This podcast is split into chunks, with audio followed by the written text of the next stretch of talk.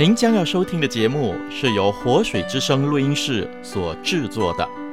我们的网址是 www.dot livingwaterstudio.dot net l i v i n g w a t e r s t u d i o dot n e t。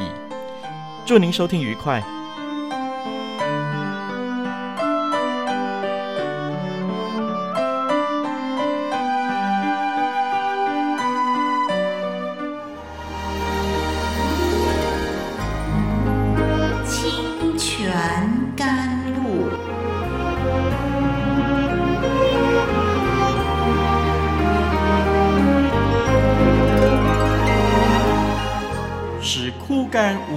之地得到滋润，叫郁闷无助之心得着安慰，令软弱疲乏之灵得以更新。欢迎同来之曲，清泉甘露。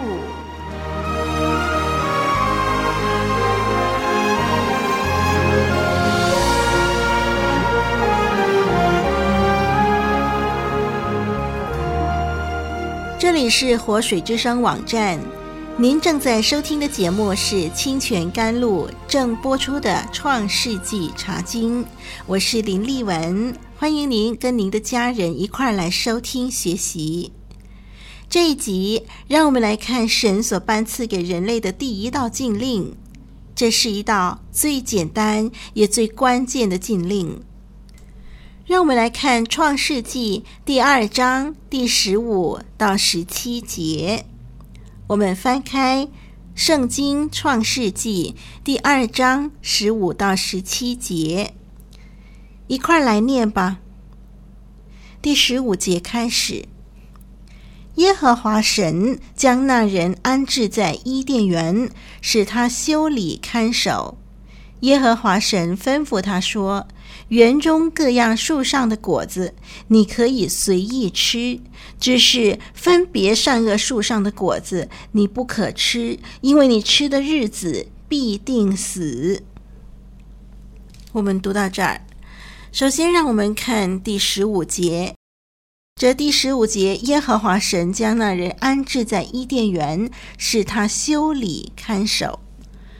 修理看守这四个字呢，在新译本圣经翻译为耕种和看守。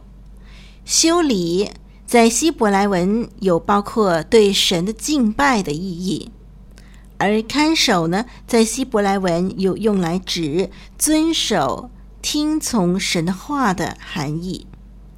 换句话说，当神把亚当安置在伊甸园里头。神给他的工作使命，当他去执行的时候，就等于对神的敬拜和服侍。一个顺服在神所指定的岗位上尽忠职守的人，他就是对神真正的服侍。今天很多人表面上在为主工作，实际上却是为自己服侍自己，因为他不甘于神所安排的岗位。他自己选择自己的美好的侍奉，他认为那是美好的侍奉，所以就选择自己的喜好来服侍。在神的心意之外，无论呢他成就了多么伟大的工作，在神眼中那不是真正的服侍。相反的，有些人的工作可能不那么吸引人，不那么引人注目，但是如果他的岗位，他的付出是出于神的指定，只要他去履行任务，满足神的心，在神的眼中，那就是服侍神。咱们人类的祖宗第一个服侍就是修理看守伊甸园，要把园子里的一花一草照顾得生气蓬勃，叫人和动物都从中得好处。按照我们今天的描写呢，人类的第一个工作是当园丁。这个看来像是世俗的工作啊，竟然是一种属灵的服侍，等同如其他的服侍。是的，只要是服侍神，任何工作都是神圣的。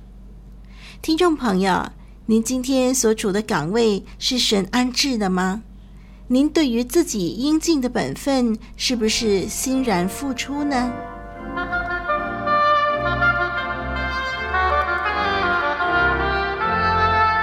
一句诚恳的分享，一生宝贵的学习。清泉甘露，与你同奔天路，共享主恩。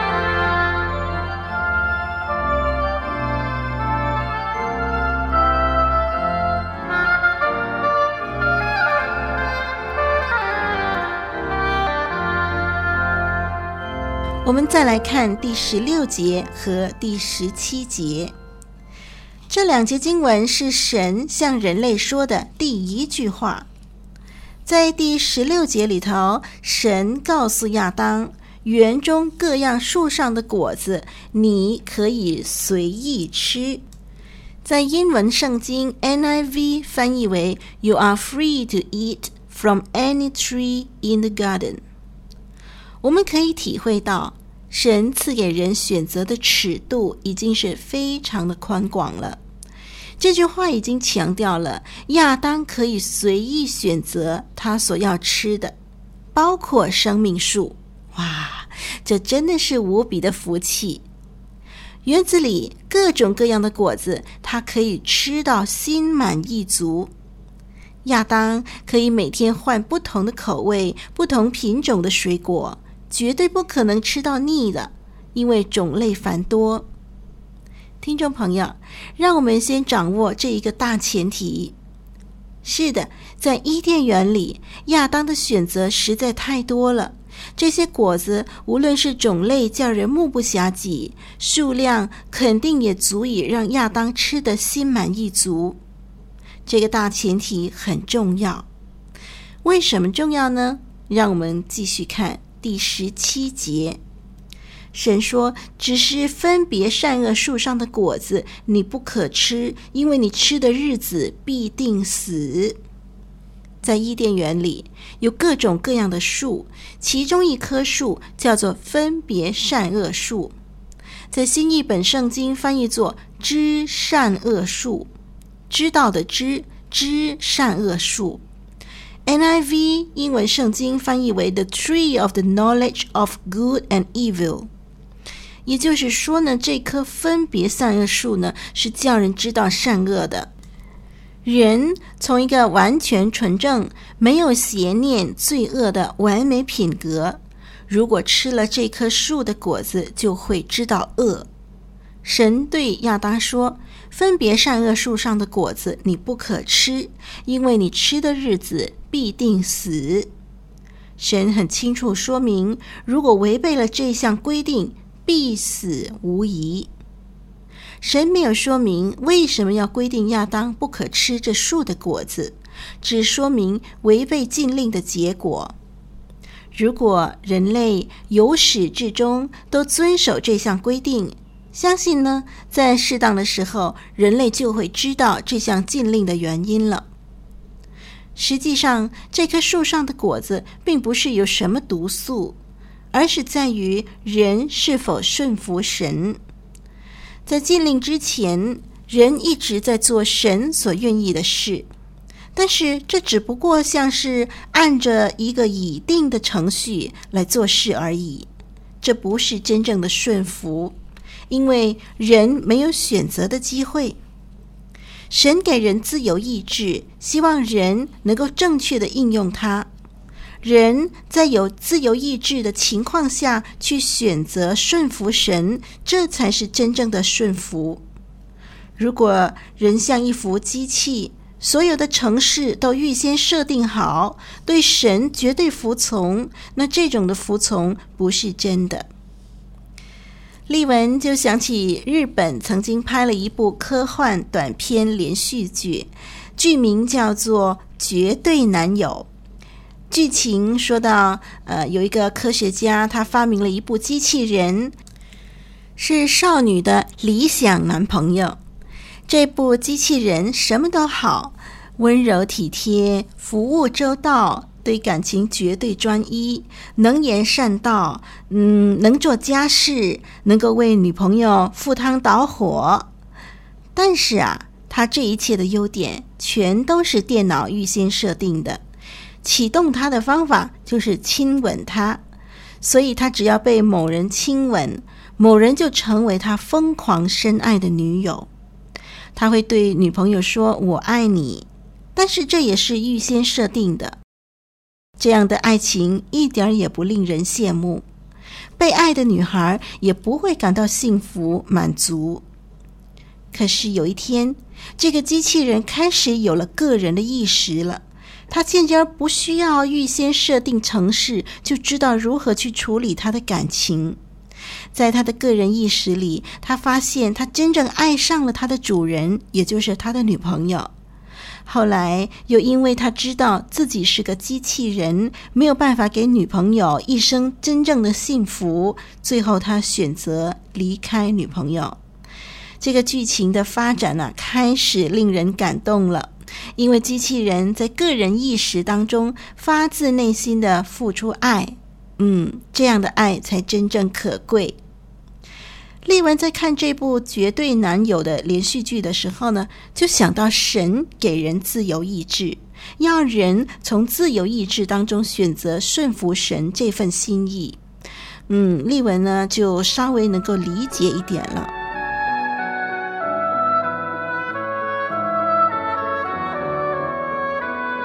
古老的故事，真实的历史，一部述说世界起源的书，《创世纪》，追源溯本，借古喻今。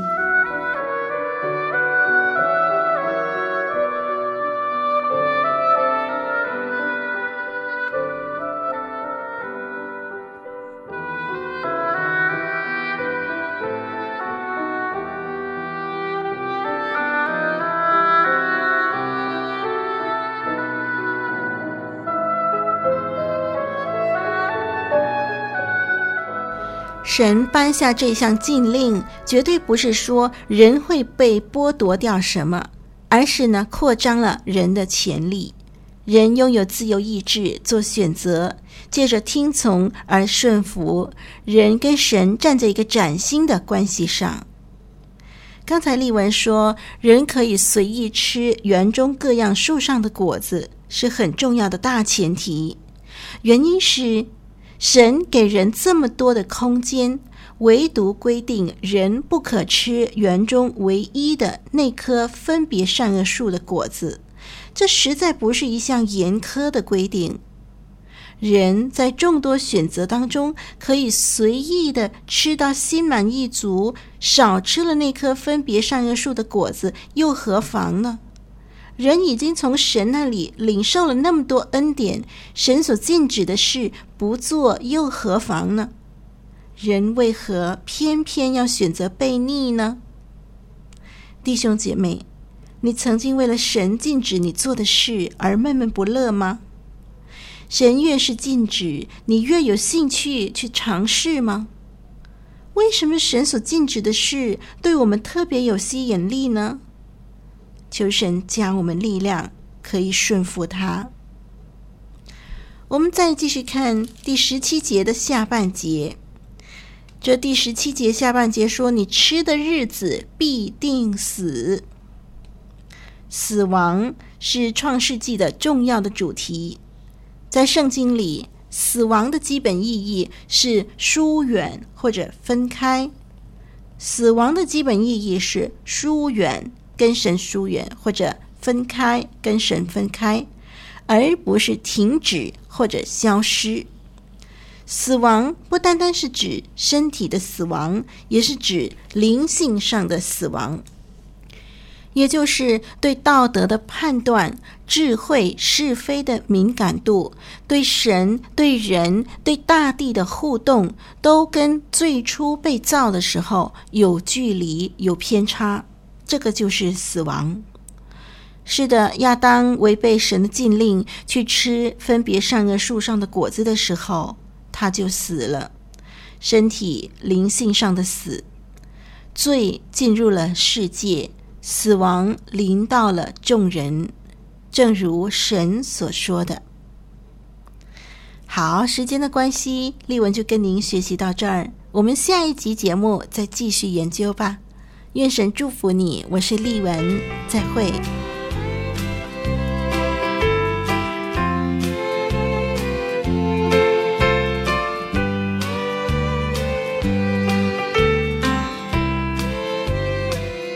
欢迎来信分享您收听后的心得或疑问。